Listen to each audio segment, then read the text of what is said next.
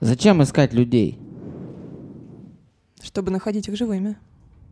Чтобы помогать. А надо прям искать? Конечно, надо. А кто, если не мы? У полиции, например, нет таких ресурсов на прочес леса. Так же, как у МЧС. А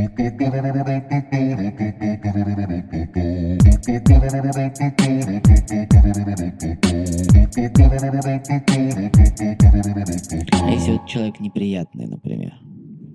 Без разницы, даже человек. А, ну, к тому же мы не знаем всех подробностей, какой этот человек, знает только координатор. Если он принимает решение, что его надо искать, то значит надо искать. Мы. Мы это кто? Мы это добровольцы Лиза Алерт. Кстати, почему вот такое название? Лиза Алерт. А, здесь а, ну, название состоит из двух слов. Первое — это Лиза, в честь Лизы Фомкиной, которая пропала в сентябре 2010 года в Орехово-Зуево. А, она ушла гулять со своей тетей, с собакой и не вернулась. Причем лес был прямо возле дома, но они как-то вот зашли далеко и пропали. В итоге девочку нашли уже погибшей, причем поисковики не успели всего на сутки. И на ней была собака, то есть ребенка согревала собака своим теплом до последнего. Но, к сожалению, вот так. Но это я так выражаюсь, да, поисковики. Тогда не было добровольцев и отряда как такового. Тогда просто были неравнодушные люди, которые понятия не имели, как искать, что делать. Они просто приезжали на клич о помощи в интернете, что нужны люди. А сколько было ей? Ей было четыре. Четыре года. Четыре года. Это ужасно. Согласна.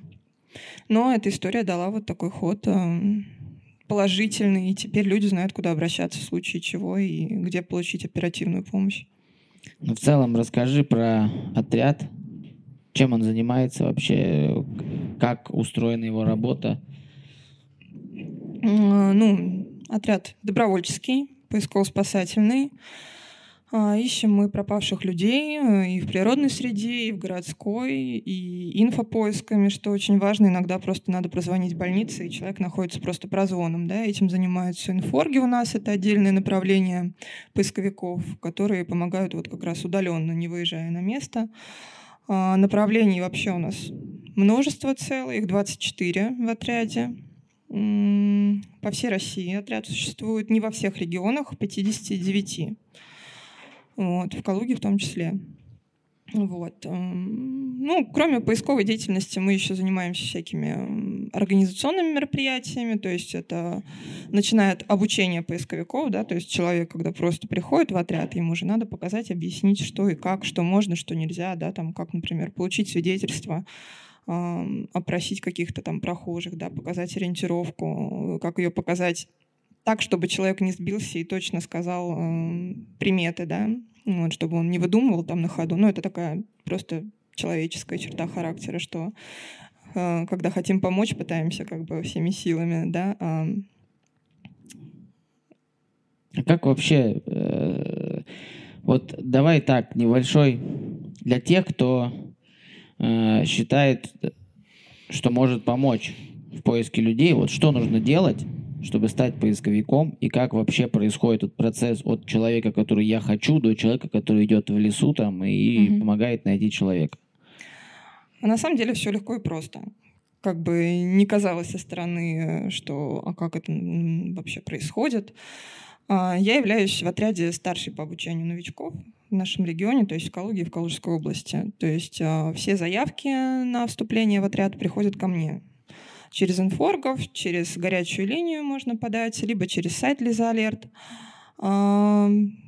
Там люди оставляют свой номер телефона, я с каждым связываюсь, каждого прозваниваю, рассказываю про отряд, там, объясняю, что мы добровольцы, да, чтобы изначально люди понимали, куда они идут и что здесь происходит.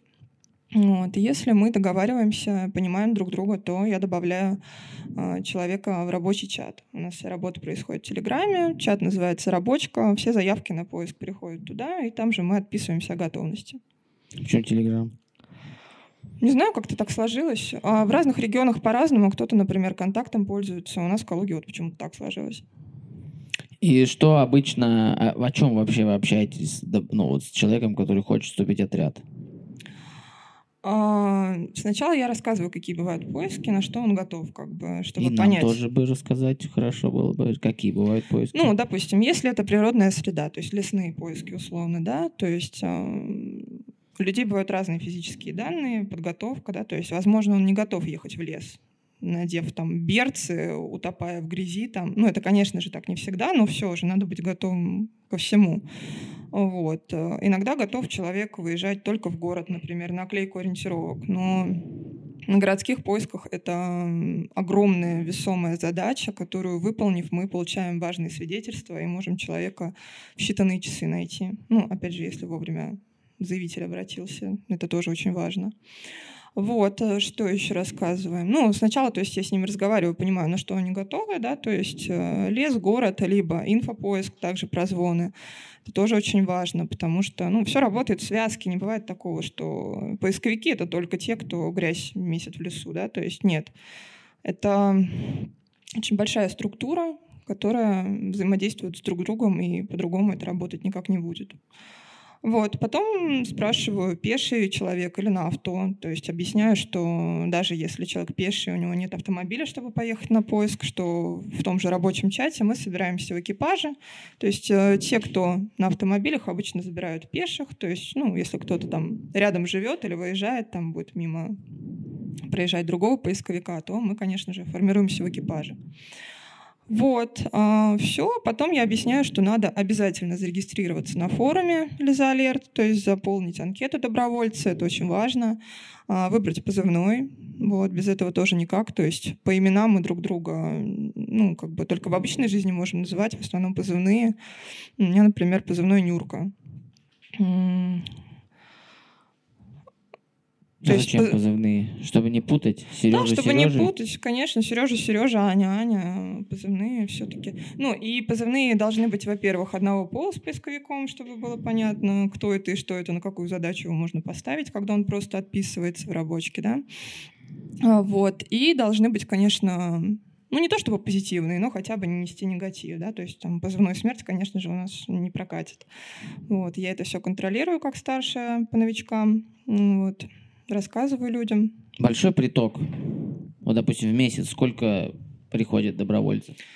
Вообще всегда по-разному. Сейчас, а, кроме того, что я являюсь старшей по обучению новичков, я еще представитель пресс-службы а, по Калуге, да, и я стараюсь сделать так, чтобы люди о нас знали, знали больше, да, то есть это и местные СМИ там, ам, хочется осветить все наши мероприятия, обучение новичковые, да, теорию, практику там в лесу и остальные мероприятия, я про них тоже там позже расскажу.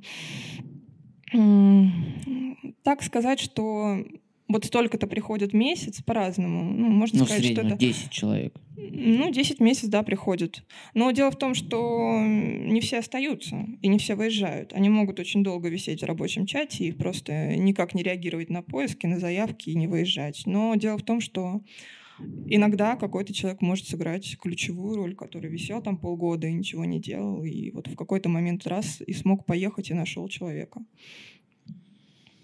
Я один раз ходил искать. Мгм. Как просто доброволец. Мгм.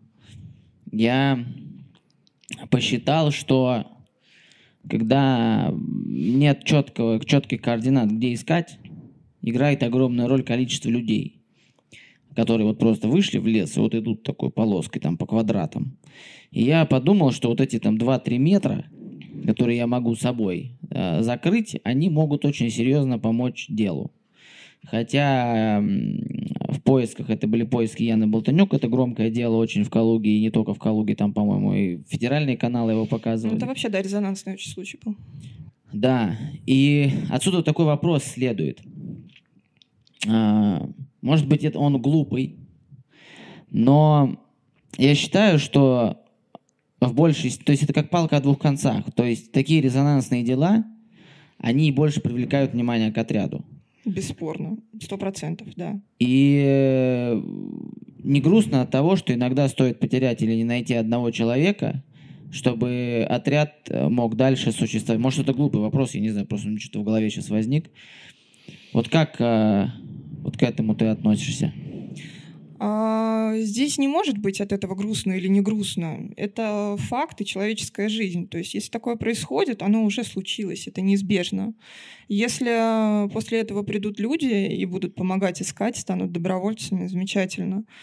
А, если такого не случается, это тоже хорошо, да, то есть э, человеческая жизнь самое важное, что есть. А, когда нет резонансов, мы проводим обучение. То есть люди приходят через обучение, мы всегда пишем анонсы в соцсетях, э, оповещаем местных жителей, да, которые просто ничего не зная, не умея, могут прийти на обучалку и научиться. А что было до 2010 года? Не искали людей? Сложно сказать, что было. Я думаю, этим занималась в основном тогда полиция. Ну и таких вот прям, чтобы организованных отрядов, я думаю, что, наверное, не было. Не могу сейчас с точностью утверждать, но вот Лиза Алерт появился в 2010-м как раз после поиска Лизы. Это я к чему? Я, безусловно, всячески поддерживаю все, что вы делаете. Я считаю, что это правильно. Я считаю, что бывают разные ситуации. Одно дело, там, да, пропал э, какой-нибудь подросток, который спрятался там, у, поругался с родителями спрятался там у друзей. А другое дело, когда, например, бабушка старенькая пропала, и которой некому помочь. И вы выполняете роль этой помощи. Но о чем я хотел спросить? Вот так вот говоришь, и вылетает из головы все сразу. А можно я тебе пока отвечу? Да. Слушай, ну по поводу даже подростков, да, это отдельная категория потерявшихся, мы их называем бегунки, и мы их тоже ищем обязательно, потому что это несовершеннолетние, это дети, в конце концов, да.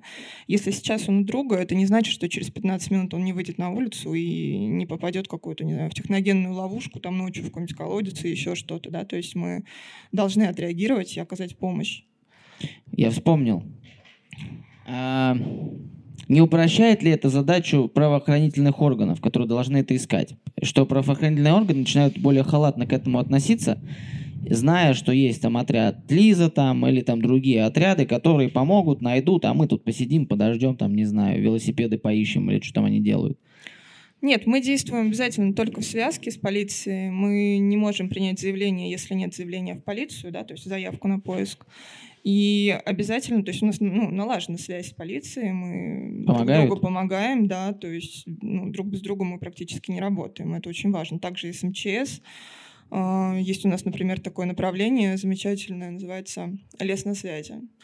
Что это значит? Например, потерялся человек в лесу, но он с телефоном, с заряженным, да, он звонит на 112 и говорит, ребят, я потерялся, что делать? Они говорят, сейчас решим. Переключают звонок на нашу горячую линию, на направление лес на связи. Вот, специалисты этого направления, ну, они специально, конечно, обучены, они понимают, что они делают, как, всю специфику. А, они спрашивают, где была точка входа, например, да, то есть, ну, где ты заходил, там, в деревне, там, Чижовка, Плетневка, неважно. Вот. Он открывает карту, то есть понимает примерно местность, где человек находится. Вот. Спрашивает, что видишь вокруг, там, видишь какие-то лэпку, да, там, линию электропередач, там, видишь вдали там какую-то церковь, еще что-то, да, вот, и уже, то есть, таким образом примерно понимает, где человек находится. Либо он его может вывести, чтобы человек вышел сам, если он в состоянии, если он ну, хорошо себя чувствует, да, то есть если же он не может выйти сам, то он направляет туда уже группу поисковиков, которые либо выводят, либо уже ну, выносят эвакуируя. То есть у нас есть э, комплекты для эвакуации, это носилки, спас одеяло, вот, очень ну, хорошо и замечательно это работает. Ну и круто, что действительно МЧС переключают иногда на нас эти звонки. А что если не переключать, а просто создать эту структуру, вести эту как на государственном уровне? То есть не э, использовать э, труд, желание помочь волонтеров добровольно, а как-то это все дело организованно сделать там в рамках самого МЧС, создать там какую-то структуру, назвать ее тоже там Лиза Алерт и э, как-то это организованно все сделать. То есть по факту, на мой, это опять же, я, я должен подкидывать на вентилятор mm-hmm. немножко для того, чтобы было Хотя я не со многим, что сейчас говорю, согласен. Но, тем не менее, а, по факту МЧСники сидят и думают такие, вот мы сейчас ехать куда-то, есть же вон волонтеры. Мы сейчас им брякнем, они пойдут, там все найдут бесплатно, все сделают сами там, а, ну и мы там вроде как мы молодцы, мы с ними в связке, мы им информацию передали. А почему бы не заморочить этим МЧС? Хороший вопрос. Ну, нет, на самом деле, опять же, как я уже говорила и про полицию, и про МЧС, мы действуем вместе.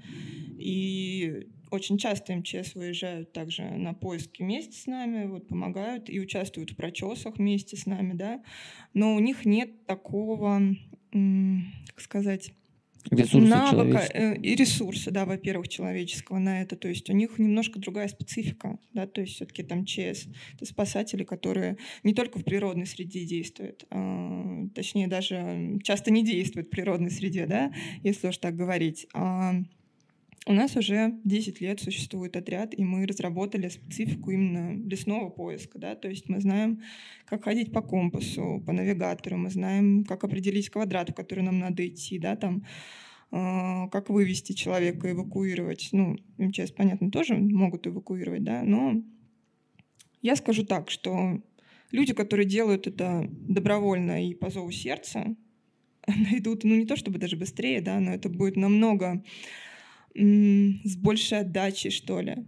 Не знаю, правильно я сейчас вы, ну, выразила свою мысль, но то есть когда это по зову сердца и не за деньги, да, э, наверное, это все-таки действеннее. Отойдем сейчас немножко от э, МЧС, э, вашего взаимодействия и так далее. Вот а, сейчас э, такое небольшое практическое руководство. Вот, не дай бог, конечно, никому, у вас пропал человек – там, неважно какой, взрослый, молодой, старый ребенок. Вот пропал человек, что делать? Звоним сначала в полицию, оставляем заявку. Если ее не принимают, такое, ну, вдруг, если может быть, да, кстати, хочу еще раз, в очередной раз везде на всех интервью говорю, не существует правила трех суток, пожалуйста, вот не опирайтесь на это никогда. Сами Если... полицейские об этом говорят, что трое суток пройдет, приходите. Ну, при мне, я не знаю ни одной такой истории, что полицейские так говорили. То есть это какой-то укоренившийся в головах населения миф, непонятно откуда взявшийся. Насколько я знаю, законодательно никогда, то есть это не было ну, как бы в России. Ну, вот откуда это взялось, откуда ноги растут, пока, ну вот, мне лично непонятно. Вот, то есть не надо ничего ждать. Если вы понимаете, что что-то не так, что есть основания полагать, что что-то случилось, сразу же в полицию, сразу же на нашу горячую линию или за алерт. Вот. Э, есть такое выражение у нас, оно хлесткое, но ну, это в основном, конечно, про детские поиски, но все же медлить значит хранить. Вот, это жестко, но это правда. Потеряв какие-то там 2, 3, 5 минут э, и не подав заявку вовремя, можно потом об этом сильно пожалеть. Вот, тем более, что есть такой ресурс, как отряд, который, ну, люди, которые безвозмездно сразу ну, отзовутся и придут на помощь. Ну, какую информацию? Вот, например, давайте разберем. Семья Ивановых потеряла бабушку. Угу. Я, как там, глава семьи Ивановых, звоню в полицию, говорю, потерялась бабушка. Угу. Там, говорю, там ушла в таком-то халатике, тогда-то, тогда-то, тогда-то, тогда-то. Э, полиция, ну, допустим, приняла заявление, все. А, следующим я сразу же звоню вам на горячую да. линию. Номер горячей линии оставим в... А он нет, давайте вот здесь, он здесь вот прям появится на угу. экране, пусть появится он. Вот, и также будет в описании. И э, что я вам должен рассказать? Для того, чтобы максимально помочь вам в поисках. Но этим занимаются конкретно уже инфорги, да, сбором информации, инфопоиском. То есть сначала собирается вся информация вводная, да, то есть откуда человек пропал, где его видели последний раз, кто видел, а, в чем он был одет, в каком состоянии, да, то есть что у него со здоровьем. Если это бабушка, то есть ли у нее деменция, болезнь Альцгеймера, то есть это очень важно. А, там много-много разной информации собирается Иногда это для заявителя даже какие-то странные вопросы, да, что могут, например, спросить, а где вот ваша вот бабушка, например, 40 лет назад работала? Ну, там, допустим, скажет, зачем вам это? А очень просто, что болезнь Альцгеймера, она выражается так, что человек может помнить а, точнее, не помнить, что с ним сейчас происходит, да, то есть а, где он живет, еще что-то. Но он может помнить, что было 40 лет назад, и пойти туда. То есть, допустим, идет бабушка по городу в халате, да, а, к ней подходишь и говоришь, у вас все хорошо, вы знаете, куда идете? Да, я вон там, вон у меня там дом или там вот завод, я там это работаю. Ну ладно. Человек вроде бы понимает, вроде бы отвечает, но ему нужна помощь. А, какой, да, так, немножко, немножко на такую сторону уйдем. А вот сколько примерно в месяц э, обращений, сколько раз в месяц вы ищете людей? Ну, примерно в среднем. Ну, тоже сложно сказать. Есть отдельная статистика, которая ведется у нас на форуме, на сайте, э, так же, как и статистика выездов добровольцев. Ну, давай так. Эм, бывает так, что два дня нет заявок, а потом каждый день неделю. По несколько. Недавно было так, что было, по-моему, три или четыре заявки за вечер. И на все надо отреагировать. И какой процент э, нахождения? Зависит от вводных, конечно. Ну, в основном, конечно, мы находим, опять же, если своевременно обратиться по горячим следам, да, там, если это город, можно успеть камеры посмотреть, которые еще не перезаписались. Вот, не наложилось следующее видео там на следующие сутки, например. В этом плане, кстати, город навстречу идет, всегда показывает, то есть нет было никогда никаких... Э, но всегда дают, то есть типа... Нет, не всегда дают, приходится договариваться. А почему не дают? Ну, потому что это не всегда же городские организации, да, государственные. Это часто какие-то частные магазины, кафешки там. Им надо объяснить, кто мы такие. Не все знают, что есть отряд Лизалерт, который занимается поисками людей, да. Вот, поэтому на городские поиски мы очень часто ездим вот в такой одежде, в отрядной, да, чтобы было хотя бы понятно примерно, кто мы. Вот, и что мы не просто люди там с улицы пришедшие и такие, ой, а дайте нам, нам надо. Вот. Приходится договариваться, да. Э, что происходит, когда вот не находите или находите мертвым? Если находим мертвым, вызываем полицию обязательно, сами ничего не трогаем, не заходим на территорию, близлежащую с телом. Ну, это все уже делает полиция. Даже если к нам поступает заявка, и там есть подозрение на криминал, то этим занимается только полиция, не мы. Мы добровольцы, у нас нет таких э, полномочий, да и, ну, это не наша специфика. А бывает, что вообще не находите? Да, конечно. Часто? Такое тоже бывает. Ну, как часто? Нет, не часто. В основном находим на самом деле, да. Наверное, все-таки такие единичные случаи, когда ну, очень долго заявка висит. Ой, иногда, ой, точнее, недавно был такой интересный случай, расскажу по-моему, в Обнинске, если не ошибаюсь, а, нашли дезориентированного дедушку. А, по нему было очень много свидетельств, ну, то есть висела ориентировка в соцсетях, начали люди звонить, что а мы его видели, мы его видели. Вот, это называется обратный поиск, когда вроде бы потеряшка есть, но он как бы, во-первых, ходит туда-сюда, его невозможно перехватить, ну, в данный момент времени, да, то есть надо опираться на свидетельство, то есть где кто видел, вот, во что он был одет. Вот, соответственно, надо понять, кто он, откуда и где его родственники, то есть передать им. Вот. Ну, в итоге этого дедушку мы перехватили, начали выяснять, и оказалось, что два года уже он э, без вести пропавшим числится. Вот, сейчас не помню, где у него родственники, то ли, короче, где-то далеко в другом городе, по-моему, за 700 километров от Калуги. Вот. И кроме того, у него там родная сестра, которая является близнецом, насколько я помню. И они все это время, два года, были уверены, что все, как бы они уже никогда не увидятся, не встретятся. Ну, вот так вот получилось. Но у него проблемы с памятью были. Вот поэтому он не помнил, что и как. Он примерно называл свою фамилию с ошибкой, то есть не точно. И вся работа велась на то, что, во-первых, пробить по базе, э, то есть фамилию эту и похожие, созвучные, да, то есть мы понимаем, что человек может ошибаться, теряться, но это было прям такое классное событие, и когда его передали просто роднее, это, конечно, обалдеть. Что, э, сейчас такие, опять же, статистические такие вопросы, что больше всего помогает в поиске людей?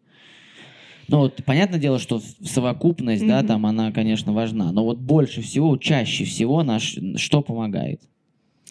Что помогает? Э, там размещение картинки в соцсетях. А Смотря какой поиск. Если это город, то, конечно, размещение ориентировки, да, то есть люди у нас сейчас э, довольно социально активные, то есть часто поступают свидетельства, и именно в городе они являются ключевыми, да, то есть э, ну, это, наверное, такое основное. Ну, конечно, оперативная реакция, так как мы добровольцы, у нас у всех своя личная жизнь, своя семья, своя работа, да, мы не можем ездить тоже там круглые сутки, то есть кто когда может вырваться, тогда и едем. Вот, если есть такая возможность поехать сразу, Ну, в основном, конечно, кто-то выезжает, но чем больше народу, тем лучше.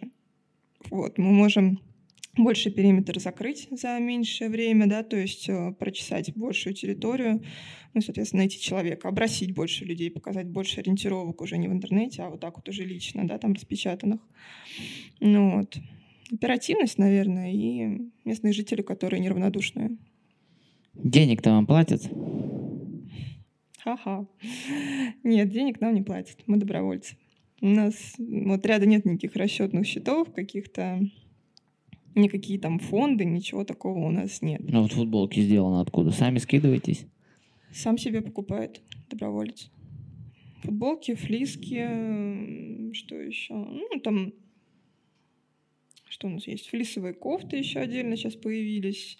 Ну, есть отдельная компания, которая занимается производством такой одежды. Она не конкретно для отряда, да, то есть просто вот как-то в один момент оранжевые флиски мы начали использовать. А если, например, какой-нибудь там меценат или просто неравнодушный человек, имеющий лишние там 100 рублей, хочет помочь отряду, что ему надо делать? А, ну, как-то связаться с регионом, в который он хочет э, сделать такое вложение. У нас есть такой опыт, ну, это такие вот спонсоры, да, можно сказать. Если это касается оборудования нашего, которым мы пользуемся, это все закуплено в основном дарителями, которые часто родственниками да, то есть э, потерявшихся людей, которых мы находили. То есть благодарность — это не обязательно оборудование, это даже э, бумага вот эти в пачках для, то есть для ориентировок, которые мы используем. Это скотч, ножницы, то есть это все нужно. А так как мы добровольцы, мы не можем все это покупать на свои деньги. А у вас есть какой-то офис или просто там вот дизайнер сидит у себя там дома или где-то на работе там, или как-то это вот ну, централизованного какого-то места? Нет, у нас нет никакого централизованного места, к сожалению. А, а вообще оно очень нужно. Вот, недавно мы обращались а, к губернатору к нашему Шапше на его личной странице в Инстаграм с просьбой предоставить нам помещение или какую-то помощь по его предоставлению. Вот, нам скинули контакты, к кому обратиться, но пока вопрос висит. То есть для чего нам нужно помещение? Во-первых, для проведения обучения, то есть я обычно провожу теоретическую лекцию такую в виде презентации, то есть, соответственно, нам нужно какое-то помещение, где мы можем посадить людей на стульчики, да, где будет какой-то экран, вот, и где я могу просто им рассказать о, об отряде, что, как вообще у нас происходит. Вот. Также у нас есть курсы первой помощи. Вот. Кстати, на днях они будут проходить на выходных. Они двухдневные, под это тоже нужно помещение.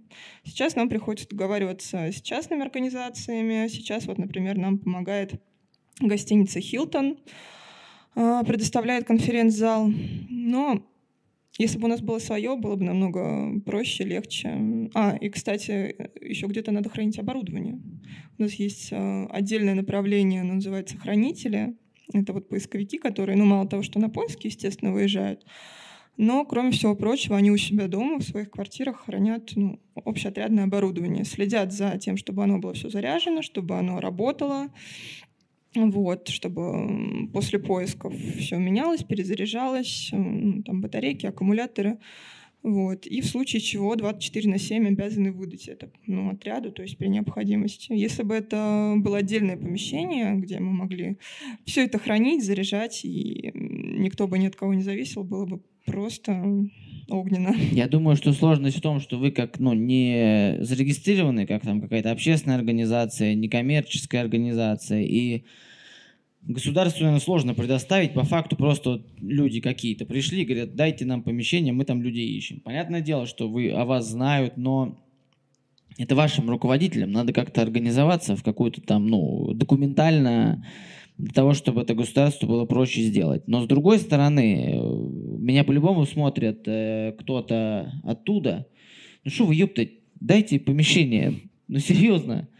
Как-то можно, я думаю, придумать э, какие-то лазейки в законодательстве для того, чтобы э, ребята могли заниматься общественно крайне полезным делом, э, хотя бы дать им условия. Вы же больше ничего не просите, вам же больше ничего по факту не надо.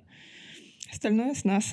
Вот, но я думаю, что надо все-таки как-то какую-то структуру это провести. Это опять же вам поможет там с точки зрения грантовой какой-то поддержки. Может быть, вам не нужно будет просить помощи там у Шапши еще у кого-то. Вы можете просто написать грант и вам помогут и на эти деньги там организовать то же самое пространство, какой-то офис себе найти.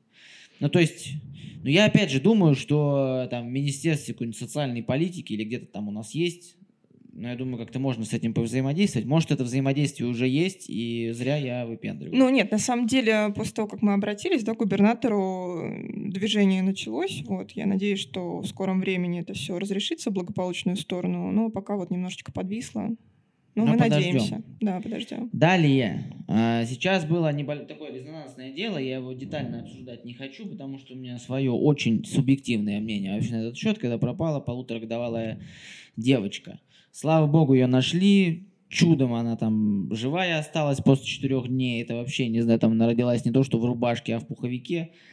А, и хорошо, что все хорошо закончилось. И огромное спасибо вашему отряду и вообще всем неравнодушным, кто помогал в поиске и спасли по факту еще не успев, успевшую начаться жизнь. Это очень круто. Но я хочу поговорить о такой профилактике детских поисков и вообще детских пропаж, потому что все-таки ребенок — это очень незащищенная такая социальная группа. А, как не потерять ребенка? Как ищутся дети? Ну, вообще вот про вопрос поиска, пропажи и нахождения детей. Ну, детская профилактика — это отдельное направление в отряде, очень важное, нужное, и оно функционирует тоже круглый год. Как это выражается? Во-первых, это лекции в детских садиках и школах, то есть именно детям. А, отдельно проводятся родительские собрания для родителей конкретно, да, для мам, пап, которые хотят узнать, а как, а что, а что говорить ребенку, как ему объяснять, чтобы он понял, да. Вот. Э, я еще являюсь да, инструктором по детской безопасности, тоже хожу в школу. Я люблю работать с детьми, на самом деле, это здорово. Вот. А, все лекторы, конечно, там ну, по-разному преподносят информацию. Ну, по-разному это значит как бы в своей манере, да. Но лекция у нас одна, с одной и той же информацией, с одним и тем же посылом, да. То есть там, а, например, про что мы рассказываем. Что делать, если ты потерялся в городе? просто на улице, да. Что делать, если ты потерялся в торговом центре? Кому можно обратиться, кому нельзя там? Вот, э, что надо обязательно стоять на месте, никуда не уходить, где бы ты ни потерялся, будь то лес, город, торговый центр. Вот. Про остановки рассказываем, что делать, если ты остался, мама уехала. Ну, там случилось такое нечаянно, да? А, ну и наоборот, соответственно. А, разыгрываем сценки. Ну, лично я вот, допустим, разыгрываю. Вот что, представь, ты встретил меня на улице. Я такая улыбчивая тетя, иду и говорю, ой, а помоги мне, я вот дочку свою потеряла. Беру за руку, да, и пытаюсь увести. Смотрю на реакцию ребенка, идет, не идет. Если идет, останавливаю, говорю, а ты меня знаешь? Говорит, нет. Я говорю, а куда ты со мной пошел? Ну, тут, конечно, такой психологический момент.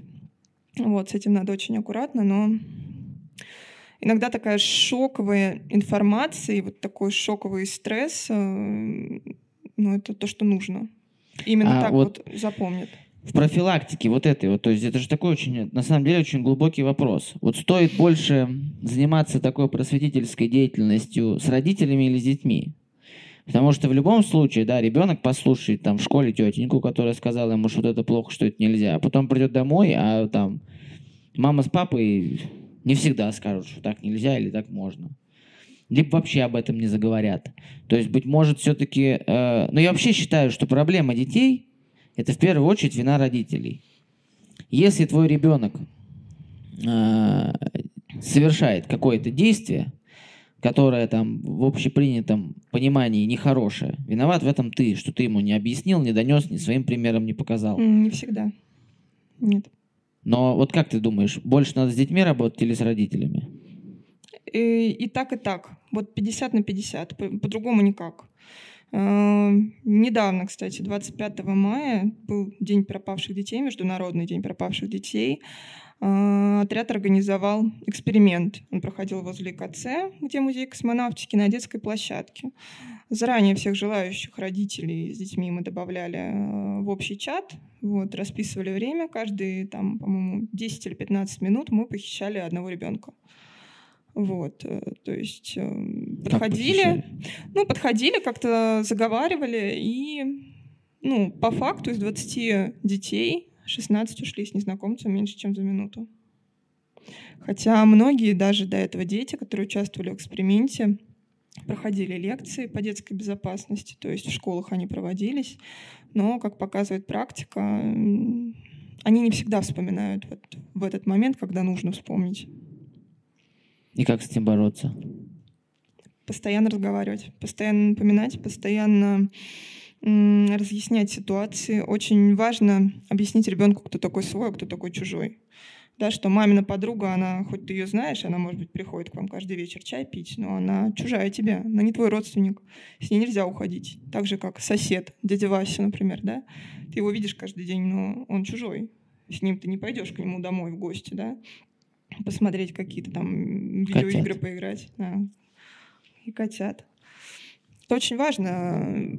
На самом деле не все даже родители э, понимают, что и как говорить и объяснять. Поэтому, поэтому мы проводим такие лекции. А если родитель хочет э, пройти этот курс лекций, куда ему опять же обратиться? Как вот просто написать вам там в какую-то одной из социальных сетей, я родитель, я хочу узнать, как э, заниматься этой профилактикой детских пропаж.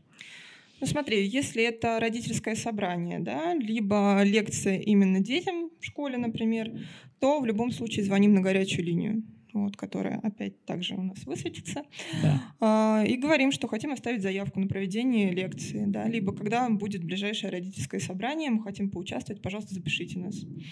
Вот. Обычно мы проводим, если это какое-то мероприятие, например, да, вот как на День пропавших детей, я говорила, был эксперимент, а после эксперимента, спустя два часа, мы проводили уже лекции, да, то есть тоже по записи. Вот. И параллельно у нас было родительское собрание. То есть и дети с родителями пришли, родители пошли сюда на родительское собрание, дети уже на лекцию. Вот. Обычно так проводят. Вот. А именно лекции, можно сказать, эм, в любое время. Вот. То есть лектор свободный просто придет, проведет. А не всегда же детей кто-то уводит. Многие же случаи такие, что ребенок сам уходит. Ну, либо там подростковый возраст, максимализм, ему хочется там побыть одному, либо какой-то конфликт в семье, либо, может быть, не очень благополучная семья, он хочет убежать и так далее. Как вот заниматься профилактикой вот таких пропаж, когда дети уходят сами? Что здесь ну, делать? Это, опять же, все к родителям в любом случае. Нужно иметь доверительные отношения со своими детьми. Как бы много мы ни работали, как бы много у нас не было каких-то там побочных проектов вокруг нас, да, там как бы не были мы заняты. Дети — это самое главное, и можно опомниться, когда будет поздно. Вот, поэтому об этом надо думать всегда. Никогда об этом не забывать и всегда какую-то работу с ребенком проводить.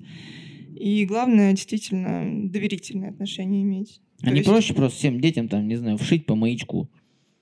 Ну, это нереально. Ну, есть смарт-часы, которые определяют местоположение. Возможно, как вариант такое. Может быть, это какой-то будет проект новый Лизы Алерт? Алерт. А, когда там всем детям по маячку. Нет, такого проекта у нас нет. Ладно, в общем, немножко резюмирую тему с детьми. А, я убежден в том, что ответственность каждого ребенка – это ответственность его родителя. Родители, будьте внимательны к своим детям. Потому что ваши, для ваших детей вы и есть весь мир. Ну, по крайней мере, для маленьких. И будьте хорошим, красивым, добрым, адекватным, ответственным миром. Это вот очень важно. И будьте просто ну, нормальными людьми. По крайней мере, для своих детей. Ладно. А, вот много делаете, много там у вас направлений разных, там 24, много чем занимаетесь, но денег не получаете. Соответственно, у вас есть жизнь, семьи, свои дети, работа. Да, конечно. Как удается поисковикам и вообще всем людям в отряде совмещать? Ну вот как-то удается, значит, есть такое желание помогать, что иногда можно что-то свое и откинуть да, если у тебя есть свободный вечер, и тебе хотелось провести его с друзьями в баре, да, но появился поиск, ну, большинство поисковиков выберут, конечно, помочь на поиске. Откуда это берется? Вот такое обостренное чувство эмпатии. А у всех по-разному. Кто-то просто увидел в соцсетях, захотел помочь, узнать, как это, как это все происходит, может ли как-то он быть полезным, да. Кто-то приходит после поиска близких людей. Вот. Ну, например, я пришла в отряд, когда у моей лучшей подруги пропала сестра родная. Это был тоже резонансный очень случай в Калуге. Вот, ее нашли в болоте, живую. А, потом врачи в реанимации сказали, если бы еще пару часов, то был бы летальный исход. Вот. Меня это, конечно, очень пробрало. Ну и вообще там все так началось, что я бы никогда не подумала, что отряду Лизалерт нужны какие-то еще другие добровольцы, которые должны приходить туда постоянно. То есть как-то меня даже мысли об этом не было, каких-то размышлений. То есть есть отряды, есть, значит, они прекрасно действуют, у них прекрасно все налажено. Кто же знал, что люди нужны всегда и что помочь может каждый. Ну вот, тогда я когда ну, поняла, что как-то надо помочь в поиске, да, то есть это мой близкий человек, моя подруга, мне в голову пришло единственное, что у меня много друзей в соцсетях, что я сейчас кину клич и наберу много людей, то есть ресурсы, мы пойдем на поиски. Ну, в итоге откликнулось только два человека. Ну, нет, точнее, писали многие, спрашивали, но по факту пришли я и еще со мной трое человек. Вот, я была, конечно, в шоке, во-первых, потому что со мной созванивался Финфорк поиска и спрашивал, ну а что, а сколько вас, а сколько? Нам нужно понимать, чтобы дать вам старшего, ну то есть на каждую там тройку или пятерку дать человек, то есть распределить задачи. И каждый раз, когда они мне звонили, людей становилось все меньше, и мне было так неловко, но получилось как получилось. И именно в этот день, когда мы приехали, вот ее нашли. Сколько ты лет уже в этой всей движухе? Я два с половиной года в отряде. И останавливаться не планируешь? Нет, я даже не думаю об этом. Ну, как-то, не знаю, это мое. Я нашла себя, наверное, в какой-то момент.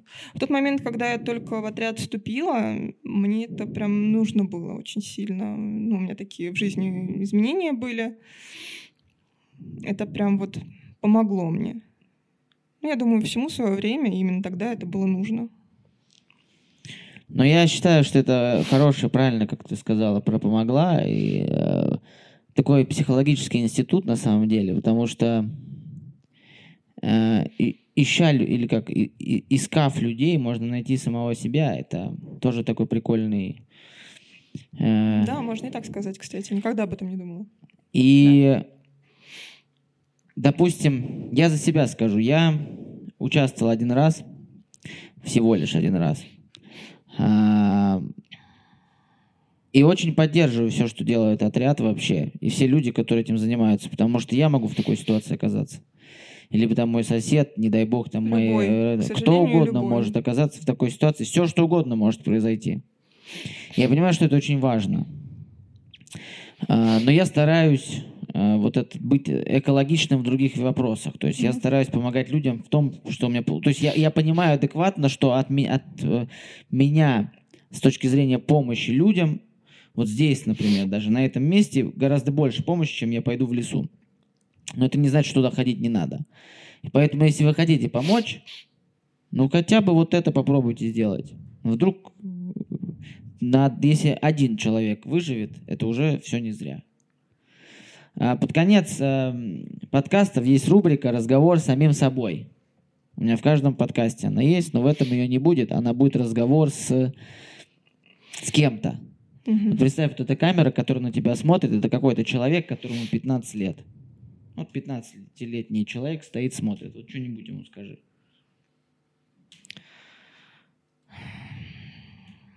Имей ответственность за самого себя. Жизнь меняется очень быстро вкусы, приоритеты тоже меняются. Но когда у тебя в руках твоя жизнь и жизнь твоих родных, неси за нее ответственность максимально. И теперь давай всем просто вот человеку, который смотрит, не обязательно 15-летнему. Просто вот. А, человеку, который смотрит. Привет. А, вот есть отряд. Отряду вы нужны нужен каждый. Есть желание, приходи, всему научим. А, можно помогать и удаленно тоже, просто прозвонами, какими-то распространением ориентировок в соцсетях. А, сегодня я на подкасте именно за тем, чтобы рассказать молодому поколению, что вот мы есть, мы этим занимаемся и занимаемся качественно. Вот. Поэтому всех ждем. Ну и, конечно же, если у вас пропал близкий человек, вы теперь знаете, куда обращаться. В наш отряд мы действуем оперативно. Никогда не тяните, правила трех суток не существует. Прекрасные слова, отлично.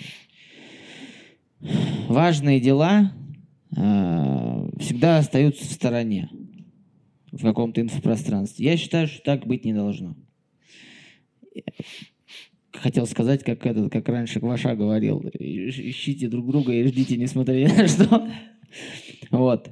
Не теряйтесь, не теряйте своих близких и не теряйте себя. Это был Виноградный подкаст. А, спасибо большое, что пришла. Ссылки на Лиза Алерт ниже.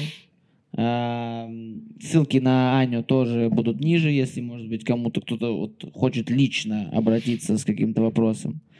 Да, обращаться, кстати, можно напрямую, так как я старшая по новичкам, можно непосредственно сразу ко мне. Будьте хорошим человеком, тогда все будет хорошо. Все, всем пока. Thank